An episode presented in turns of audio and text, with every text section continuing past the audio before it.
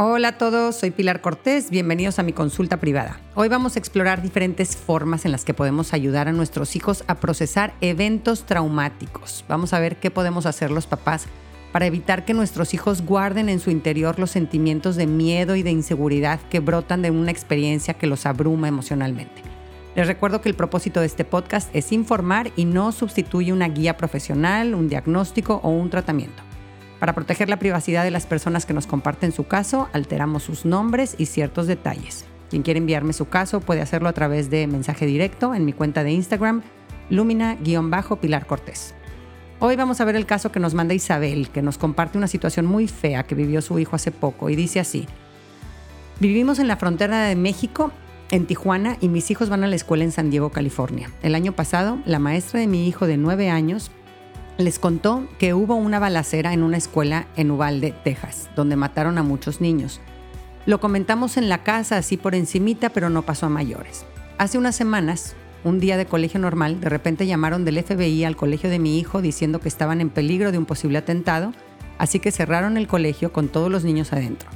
Mi hija más chiquita, de 5 años, como que no se enteró. Las maestras lo manejaron muy bien, con mucha calma pero en el salón de mi hijo de 10 años todo mundo entró en caos.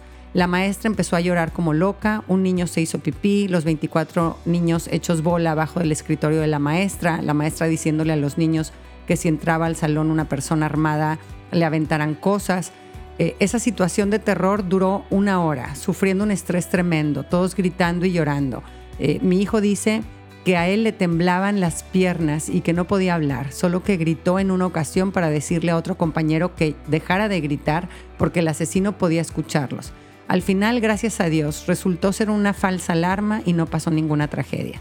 Pensamos que era buena idea al día siguiente, que al día siguiente fueran al colegio para que vieran que todo estaba bien, pero otra vez pasó algo parecido. En esta ocasión duró menos tiempo, 10-15 minutos, pero volvieron a sonar alarmas. Resulta que un niño de la prepa le dijo a la maestra que tenía una pistola, pero se refería a una pistola de terapia para hacer masajes. Pero un compañero escuchó, todos entraron en pánico, ante la duda reportaron y en tres segundos otra vez cerraron la escuela, llegó 911 y el lugar estaba rodeado de policías. Ese fin de semana nos fuimos a una reunión familiar y yo veía a mi hijo bien, dentro de todo, durmiendo bien en las noches. Yo le preguntaba sobre lo que vivió y sí me decía, tuve mucho miedo, me tranquilizaba ver que sí lo hablaba y no se lo estaba guardando. El lunes fue su cumpleaños, le cantaron las mañanitas sus amigos con su pastel y acabando me dijo, mamá, quiero que tengas tu celular a la mano porque cuando me estaban cantando las mañanitas sentí mucho miedo y me sentía preocupado porque mis amigos estuvieran bien. Me sentí raro porque yo tenía mucho miedo y veía que los demás no tenían miedo. Le dije que era normal que de repente sintiera miedo por lo que había vivido en la escuela recientemente y que cada quien lo estaba procesando diferente. Pero me quedé con la duda de que a lo mejor hay algo ahí que necesita ayuda para acomodar y sanar. No vaya a ser que más adelante se le manifiesten ansiedades u otros problemas. Confío mucho en ti y te agradecería que nos orientaras en cómo manejar ese trauma y ese miedo constante que ahora tiene mi hijo de que algo malo puede pasar.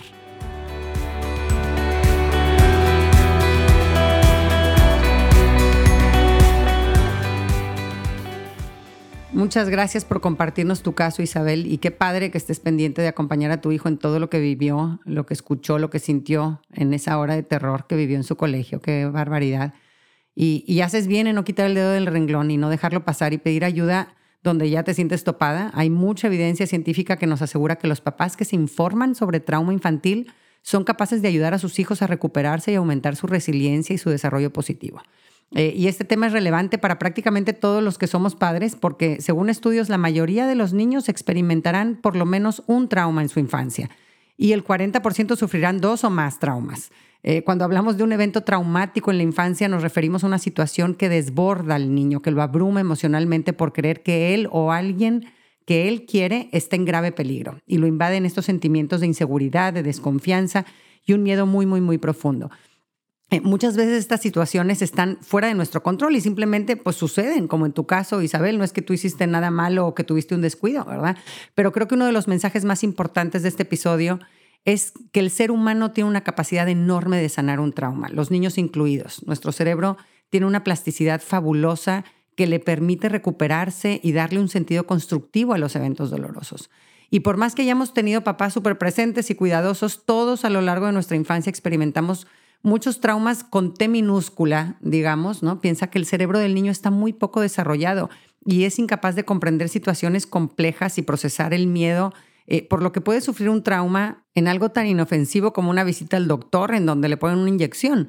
Eh, tú puedes comprender que, que, eso es inofensivo o que el perro de tu vecina es un cachorrito inofensivo y juguetón, eh, pero para el niño que ve corriendo hacia él una bestia negra desconocida que le salta encima y lo tira al suelo, es posible que piense que está a punto de ser devorado, ¿no? El niño no tiene los filtros que tiene un adulto para interpretar con sensatez los acontecimientos que va enfrentando. Pero aún en esas situaciones, tenlo por seguro que ese pequeño trauma hará todo lo posible por salir, por expresarse de una forma u otra. Y por eso es importante que los papás sepamos cómo ayudar al niño a recibir su desahogo, a ventilar y acomodar todas estas experiencias que para nosotros no representan un peligro, pero que para el niño fueron abrumadoras. Y aquí quiero aclarar que es verdad que un mismo evento puede ser traumático para un niño y para otro no, porque el trauma no lo provoca eh, el evento en sí, sino que depende de la interpretación o el significado que el niño le da al evento, ¿no? La experiencia subjetiva que el niño tuvo de ese evento es, es lo que hace toda la diferencia. Así que vamos a ver qué factores influyen en qué tan severo sea el trauma en el niño. El primero que más influye es la gravedad percibida por el niño. ¿Alguien murió? ¿Qué tan lastimado salió el niño? ¿O alguien importante para el niño salió lastimado? ¿Hubo que ir al hospital? ¿Había policías? ¿Los niños estaban separados de sus papás? ¿O el niño perdió algo de suma importancia para él? Eh, ¿Qué tan grave es lo que estaba en juego? Segundo factor, cercanía con el evento. Los niños de Ubalde eh, que mencionaste, Isabel, aunque no fueran a la escuela donde fue el atentado, les afectó más esta tragedia que a los niños que escucharon sobre esta tragedia, pero que van a la escuela en California o en México, ¿no? Como tú dices, bueno, pues mi hijo escuchó de eso, lo platicamos, no pasó a mayores, ¿no? Pero si yo vivo en esa misma ciudad o siento una cierta cercanía, me afecta más, ¿no? Te afecta menos si lo ves más lejano a tu realidad. La proximidad con el evento afecta la severidad del trauma. Si el niño vio el evento por televisión o escuchó a otros, a otros hablar del tema o si estaba en el lugar y en el momento donde sucedieron los hechos, eh, y vieron lo que ocurrió, pues todo esto eh, afecta en forma diferente. Número tres, la reacción de los cuidadores es clave. Sin duda, Isabel, la maestra de tu hijo lo manejó pues muy mal, ¿verdad? Pobrecita, no tenía las herramientas. Eh, seguramente no fue su intención afectar a sus alumnos, pero la reacción del adulto a cargo del niño es profundamente importante en cómo el niño interpreta el evento. El niño con su cerebro todavía incompleto e inexperto usa de referencia el cerebro del adulto de su confianza para recuperar la paz en sus momentos de miedo o de estrés. Y en esta ocasión, pues su referencia lo mandó al abismo, ¿verdad? El niño dice, oye, sí, ella que es el adulto y entiende las cosas y los peligros que yo no entiendo y está así, pues esto debe de ser terrible, ¿no? Y se contagia de su estado emocional. También afecta al niño que tanto papá y mamá tienen procesado el evento y pueden hablar de él y recordarlo con paz. Tiene que ver que los padres le crean al niño su relato de cómo lo vivió su experiencia subjetiva. Eh, en casos de abuso sexual, eh, los más hirientes son aquellos donde los papás minimizaron o no le creyeron a su hijo cuando intentó decírselo. El abuso sexual es tremendamente hiriente, pero que no te crean tus papás lo hace todavía más doloroso. Así que la reacción de los cuidadores es otro factor clave. Después, también tiene que ver eh, si habían traumas previos, los niños eh, que, sufren trauma crónico o que previamente estuvieron expuestos a, otros eventos traumáticos son más propensos a desarrollar reacciones de estrés traumático. Eh, y eso también nos sucede a los adultos, ¿no? puede ser que la maestra de tu hijo, Isabel, pues tenga traumas acumulados no procesados y eso la hace particularmente susceptible y explosiva ante cualquier señal de peligro.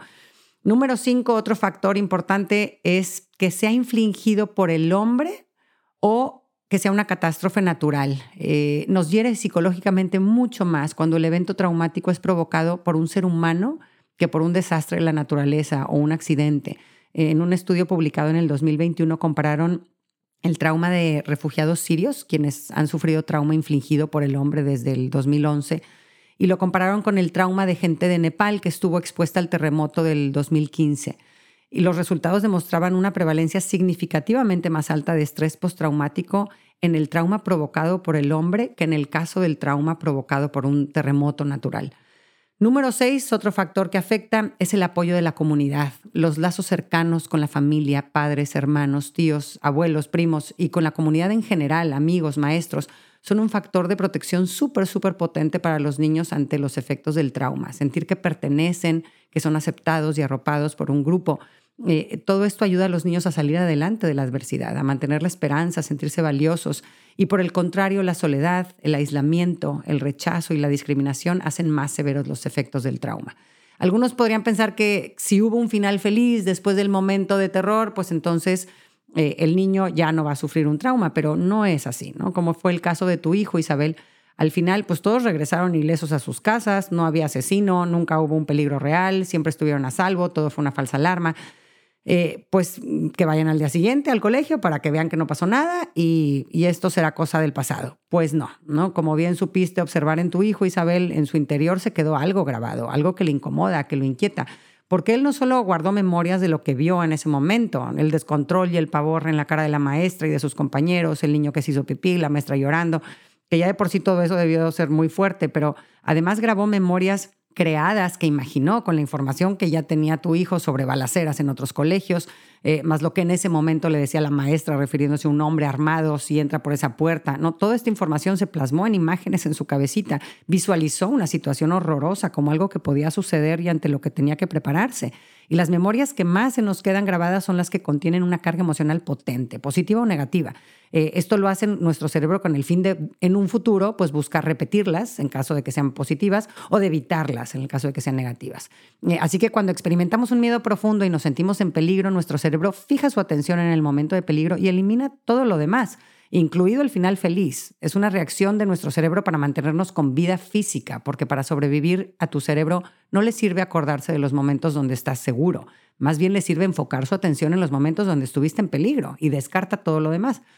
Ahora vamos a hablar del estrés, del estrés postraumático en los niños, o sea, cuando el niño experimenta un trauma y se activa su sistema nervioso con tanta intensidad, eh, este tarda en apagarse, puede durar horas, días o meses semiactivo, provocando en el niño ciertos síntomas. ¿Cuáles son las señales del estrés, del postraumático infantil? Y estas señales varían según la edad y madurez del niño, se las explico rapidito. En niños de edad preescolar, por ejemplo, es común que el miedo y la inseguridad que sintieron en el evento traumático salpique a otros aspectos de su vida, ¿no? que tengan miedo de ir solos al baño o de dormir solos en su cuarto. Eh, en niños en edad preescolar también pueden tener regresiones en el habla, eh, hacerse pipí en las noches o en el día, ya no querer hacer cosas que, antes ya hacían solitos. Eh, en esta etapa tienen mucha dificultad para, para, expresar con palabras lo que están experimentando en su interior, por lo que muchas veces eh, lloran, están irritables eh, eh, y también recurren al juego traumático, repetitivo sobre el evento que los abrumó, en donde proyectan el evento este, y, lo que vivieron en él. En niños en edad escolar es, es, común que a partir de un evento traumático aumente su preocupación por su seguridad y la seguridad de otros, como bien te expresó tu hijo Isabel, que sentía que algo malo podía pasarle a sus amigos. Este es su cerebro hiperalerta que por lo vivido está con las antenas bien paradas buscando por dónde va a venir el siguiente golpe. Eh, algunos niños sienten culpa o vergüenza sobre lo que hicieron o no hicieron durante el evento traumático. Pude haber hecho esto, debí de haber hecho esto, no debí de haber dicho esto. Eh, algunos tienen dificultades para concentrarse y aprender en la escuela, somatizan eh, su preocupación con dolor de cabeza, dolor de panza, desarrollan miedos no fundamentados o incoherentes, algunos tienen eh, un comportamiento irritable o violento y también es común ver que niños en edad escolar eh, pierden el interés en pasar tiempo con amigos o hacer actividades que antes disfrutaban. Y en el caso de adolescentes es común que busquen evitar lo que pueda revivir el trauma, eh, abusar del alcohol o las drogas, desarrollar trastornos alimenticios y conductas autodestructivas, indicar que no tienen sentimientos sobre el evento traumático, ¿no? El provocar este inconscientemente este adormecimiento de las emociones. Eh, tienen sentimientos de soledad, culpa, desmotivación y falta de interés en, en hobbies y en casos severos, incluso pensamientos suicidas. Todos estos síntomas no significan que el niño ya está dañado, ya se quedó loquito, ya se le arruinó la vida, nada de eso, ¿no? Lo que significan estos síntomas es que hay algo adentro del niño que necesita ser ventilado y acomodado. Así que pasemos a la práctica, vamos a repasar algunas cosas concretas que podemos hacer para ayudar a nuestro hijo a procesar un trauma o algún evento que lo, abrumó y corregir las creencias destructivas que se pudieran sembrar en su cerebrito. Número uno, trabaja tu propio trauma. Acuérdate que la forma en la que tu hijo responderá al evento traumático va a depender en gran parte de tu propia respuesta a este evento. Eh, tu hijo está con los ojos bien puestos en ti, aprendiendo cómo se manejan estas situaciones. Hasta bebés de meses de edad perciben la ansiedad y el estrés de sus papás. Lo que vivió tu hijo, Isabel, también pudo haber tenido un efecto traumático en ti. Generalmente cuando un niño experimenta un evento traumático, toda la familia se ve afectada de alguna forma. Eh, puedes revisar mi episodio número 11 de la primera temporada, eh, que se llama Eventos traumáticos y cómo procesarlos, para encontrar algunas pautas de, de qué hacer y cómo trabajar tu propia experiencia en este evento. Y dependiendo de lo afectada que estés y de la gravedad del evento, considera trabajar tu trauma con la ayuda de un terapeuta. Número dos, construye un ambiente de seguridad en torno a tu hijo. Esto ayuda eh, contra la creencia traumática que nos hace creer siempre estoy en peligro, ¿no? Necesitamos darle evidencias de que no es así. Las rutinas, la estructura, que su ambiente sea predecible, o sea, que sepa qué va a pasar en su día, nada de sorpresas. Eh, te puede servir hacerle un calendario de la semana donde pueda visualizar el orden de los días y esto le dé una sensación de que hay control y no caos. Eh, no pongas las noticias en la tele, ni series o películas con violencia o tragedias. Eh, también para mantener este ambiente de seguridad y calma, cuida tu nivel y tu tono de voz. Recuerda que el cerebrito de tu hijo está en estado de hiperalerta, escaneando peligros y registrando pistas que le indiquen por dónde viene el siguiente ataque. Eh, por eso en tu caso, Isabel, después del, del encierro en el colegio por amenaza de un atentado, al día siguiente que fueron los niños al colegio, volvieron a sonar las alarmas por una estupidez, ¿no? Todos estaban en estado de estrés postraumático, hiperalertas y magnificando cualquier señal que pudiera representar un peligro, reaccionando ante detonantes, ¿no? En este caso la palabra pistola fue un detonante que activó el sistema nervioso de todos los que lo escucharon y entraron otra vez en pánico, ¿no? Por eso es importante rodear al niño de un ambiente calmado, con sus rutinas habituales de dormir, comer, tiempo de actividad. Todo esto le ayuda al niño a ir encontrando otra vez estabilidad emocional. Número tres, ayúdalo a entender, a entender qué pasó. ¿no? Esto es contra la herida que nos deja el trauma de confusión, eh, contra la creencia estoy perdido, nada me hace sentido, no entiendo nada. Ayúdalo a revisar ¿no? el, día del supuesto atentado, eh, qué pasó paso por paso, cómo lo manejó su maestra, cómo lo manejó la maestra de su hermana, cómo lo vivió él, qué es el FBI, cómo intenta protegernos, ¿no? Es verdad que para algunas cosas no tenemos respuestas, pero para muchas otras sí. Y entendernos a nosotros y a nuestro mundo y a nuestra historia nos da paz y nos ayuda a sentir control.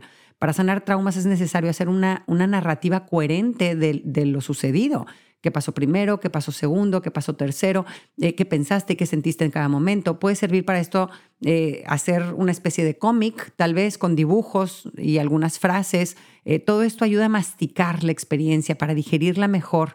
Y, y, lo está haciendo desde un lugar seguro, acompañado de alguien que le da seguridad, que eres tú. Y si lo ves que se abruma y quiere dejarlo, no lo forces, ¿no? Puedes, puedes decir, no tenemos que hacerlo ahora, poco a poco te irás sintiendo mejor y vas a poder hablarlo con tranquilidad. Otra cosa que puede servirle a tu hijo para que le haga sentido lo que vivió es que le expliques eh, qué le pasa a nuestro cerebro cuando percibimos un peligro fuerte, para que normalice todo lo que le está pasando y no crea que está loquito.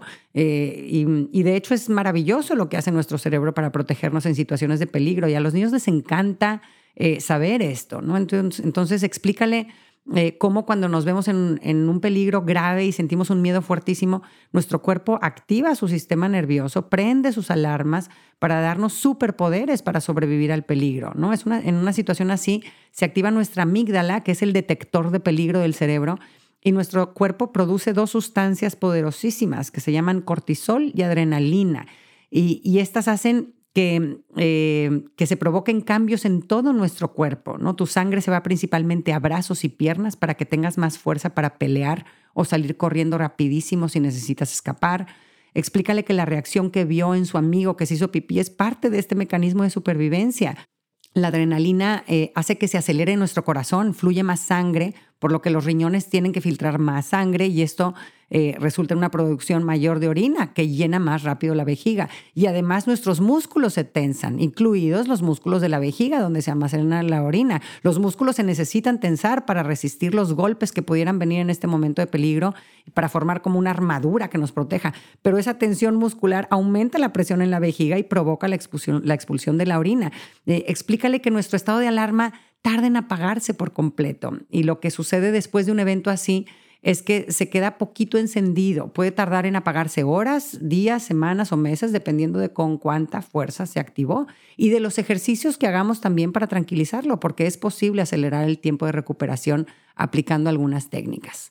Número cuatro, enséñalo a identificar detonantes, ¿no? Esto es contra la creencia traumática de no puedo controlarme, ¿no? Explícale que a lo largo del día puede toparse sin darse cuenta con señales que le recuerden el evento traumático y que le activen su sistema nervioso, como cuando estaba tu hijo con sus amiguitos, Isabel. Algo de esa situación le recordó, lo transportó al evento traumático y le despertó la sensación de inseguridad y miedo. Y que entienda esto es importantísimo porque el sentimiento de miedo en ese momento es tan real que al ver que nadie más lo siente igual, pues puedes pensar que en efecto estás loco, ¿no? Entonces, además de inseguro y con miedo, además loco, pues no, ¿no? Expliquemos que es normal que esto suceda y tratemos de identificar cuál fue la situación o señal que nos detonó. Tal vez fue ver a todos sus amigos juntos, como cuando estaban debajo del escritorio de la, de la mesa de la maestra, o tal vez tú gritaste, háganse para atrás y se acordó de la maestra gritando. Enséñalo a leer las señales de cuándo se activa su sistema nervioso, este, la respiración agitada y superficial, los músculos tensos, el corazón acelerado, y escojan dos o tres técnicas para recuperar la calma. De las técnicas más eficaces, hacer respiraciones profundas y pausadas. Que inhale y exhale lentamente, practícalo con él, que ponga atención a cómo el aire entra en sus pulmones, reteniendo unos segundos y exhalando por la boca. Eh, la respiración es el control remoto del corazón y a través de ella podemos alentar su ritmo y calmarnos. Número cinco, fortalece la relación entre tú y tu hijo. Esto eh, es contra la creencia traumática de estoy solo. Tú eres su fuente máxima de seguridad y cuando tu hijo percibe eh, que estás disponible y se siente comprendido y conectado contigo, eso le va inyectando paz en medio de su caos. En el desarrollo del niño hay etapas de salir a explorar y etapas de volver al nido a conectar. A medida que va madurando el niño, el tiempo que pasa explorando fuera se vuelve más largo y el tiempo de venir a tocar base es más corto. Ahora, Isabel, tu hijo está en un momento de tocar base. Recíbelo, arrópalo, llénale su tanque de seguridad y no te preocupes porque no vuelva a salir a explorar y que se vaya a quedar toda la vida abrazado a ti hasta los 40 años. No va a ser así. Es una etapa de miedo que es normal eh, es una etapa de inseguridad en donde te necesita más. Si no quiere ir a casa de amigos, está bien. Si no quiere probar cosas nuevas, está bien. Si se quiere venir a dormir a tu cama, que se venga. Dile que es normal que tenga esa necesidad, que no sienta vergüenza, nada de ¿qué haces aquí tú ya que estás bien grande? No, obviamente estás aquí, estás buscando tu base segura porque necesitas reafirmar que estás a salvo y aquí estamos para ti, estás a salvo. Número seis, ayuda a tu hijo a expresar sus pensamientos y sentimientos. Puedes apoyarte en cuentos o en juegos. A nosotros en una ocasión que mi hijo a sus ocho añitos presenció un evento que le provocó un trauma y al poco tiempo empezó a tener ataques de pánico, a sentir que se moría, me llamaba de la nada al celular, me decía que por favor me regresara a la casa y que llamara a un doctor, que estaba seguro que no estaba bien, pobrecito, la, la pasó fatal, ¿no? Me decía que sentía que todos estábamos actuando y que no éramos nosotros, sino actores. Imagínate qué horror. Este, pero es la creencia que te deja el trauma de, desconfianza, ¿no? No puedo confiar en nadie, no estoy a salvo, estoy solo. Eh, pero nos sirvió mucho usar unas tarjetas que venían en un jueguito de lotería que se llama la Lotería del Corazón. Este, pero bueno, esto lo puedes hacer con cualquier tarjetas de, de, sentimientos, ¿no? En este juego vienen 36 tarjetas con diferentes sentimientos y yo le ponía enfrente a mi hijo las tarjetas con las diferentes emociones y él iba tomando las tarjetas que tuvieran el sentimiento que, sentía, ¿no? Al final, híjole, tenía ocho tarjetas, ¿no? Inseguro, con miedo, confundido, nervioso, solo. Y me acuerdo de su carita viéndolas y, entendiendo un poco por qué le abrumaba tanto lo que llevaba adentro. Me decía, son ocho, mamá, son muchos sentimientos feos juntos. Eh, y al irlos nombrando, tocando, viendo las tarjetitas, poco a poco fue sintiendo cada vez más control y, domando eh, estas, estos sentimientos. ¿no? Fueron dos meses de estar ayudando a mi niño a ventilar y acomodar esta vivencia que lo abrumó en su momento. Eh, y como padres en estas situaciones no tenemos que arreglar nada en sí, sino simplemente validar las emociones de nuestros hijos y estar ahí para escuchar y decir, te entiendo, muchas gracias por compartírmelo, me gusta poderte acompañar en lo que sientes. Eh, es un regalo enorme para tu hijo contar contigo para escucharlo con paciencia y con empatía, sin expectativas, sin comparaciones, sin juzgar. En el episodio 16 de mi primera temporada eh, eh, hablamos más a fondo de esto, con tips concretos de cómo ayudar a tu hijo a que comparta sus cosas. Ponte, pon un tiempo límite también al desahogo. Esto es importante, ¿verdad? Que no sea solo, solo, solo desahogo y hablar de cosas este, terribles y tristes, ¿no? Y hay que buscar cambiar, hacer algo divertido que les ayude a sentirse mejor.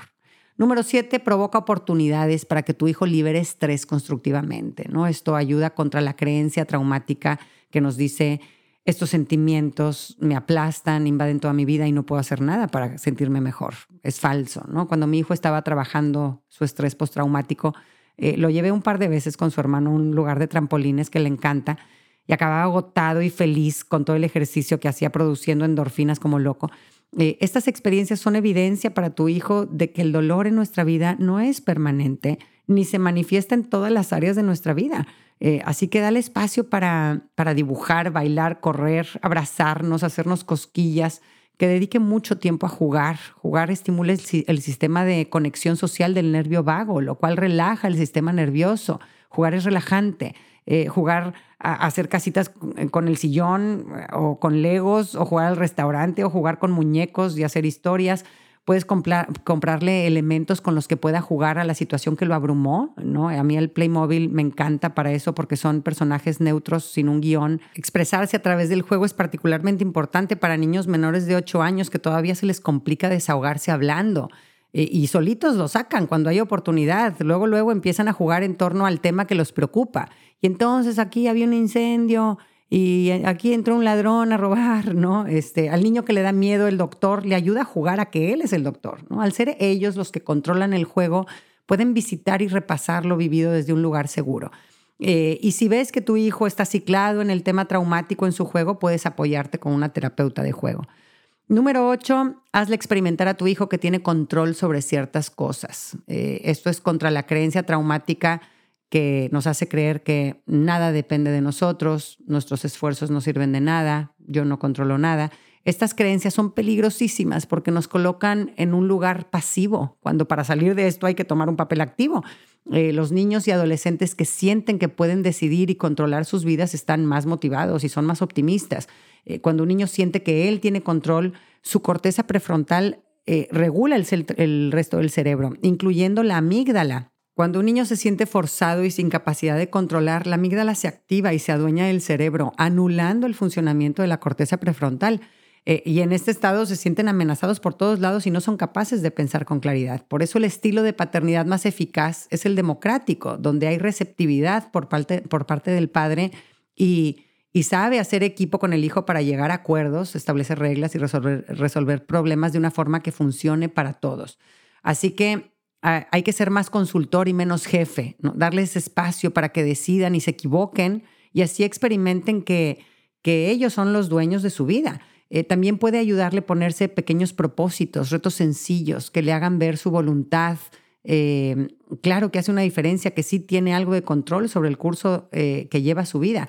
Y para esto también hay un ejercicio muy bonito que consiste en todas las noches, ya en su cama, antes de dormir, repasa con él tres cositas que, que él haya hecho bien ese día, ¿no? este, que las identifique y las diga. Hoy hice mi tarea, hoy saqué a pasear al perro, hoy comí sano, hoy jugué muy padre con mi amigo. Ayúdale a que se dé cuenta de que él es capaz de hacer muchas cosas bien Dos de las consecuencias más comunes de un trauma no sanado son problemas de depresión y ansiedad. Cuando en la infancia no tenemos la oportunidad de procesar eventos traumáticos, ya sea estos eventos con T mayúscula o, T minúscula, estas creencias destructivas que hemos ido mencionando aquí se quedan clavadas en nuestro interior y nos sometemos a ellas, a sus mentiras de que mis esfuerzos no sirven de nada, no controlo nada, no puedo confiar en nadie, estoy solo, estoy en peligro, no puedo controlarme, no puedo hacer nada para sentirme mejor Por eso vale la pena poner atención a estas situaciones, informarnos y buscar ayuda. Y si los síntomas en tu hijo persisten y en vez de ir bajando empeoran, busca la ayuda de un profesional especialista en trauma en niños, con experiencia. Hay gente maravillosa que domina este tema y puede darte a ti y a tu hijo muchas herramientas para usar este evento como un trampolín que los impulse a desarrollar habilidades. Muchas gracias por escucharme. Espero que este episodio te ayude a ver que los eventos traumáticos también son parte de un plan perfecto para nuestra familia. No tratemos de borrar estos eventos dolorosos o pretender que no tengan un impacto en quienes somos, sino que más bien los vayamos integrando de manera fluida a nuestra historia y los usemos para crecer en fortaleza y sabiduría. Un abrazo a todos.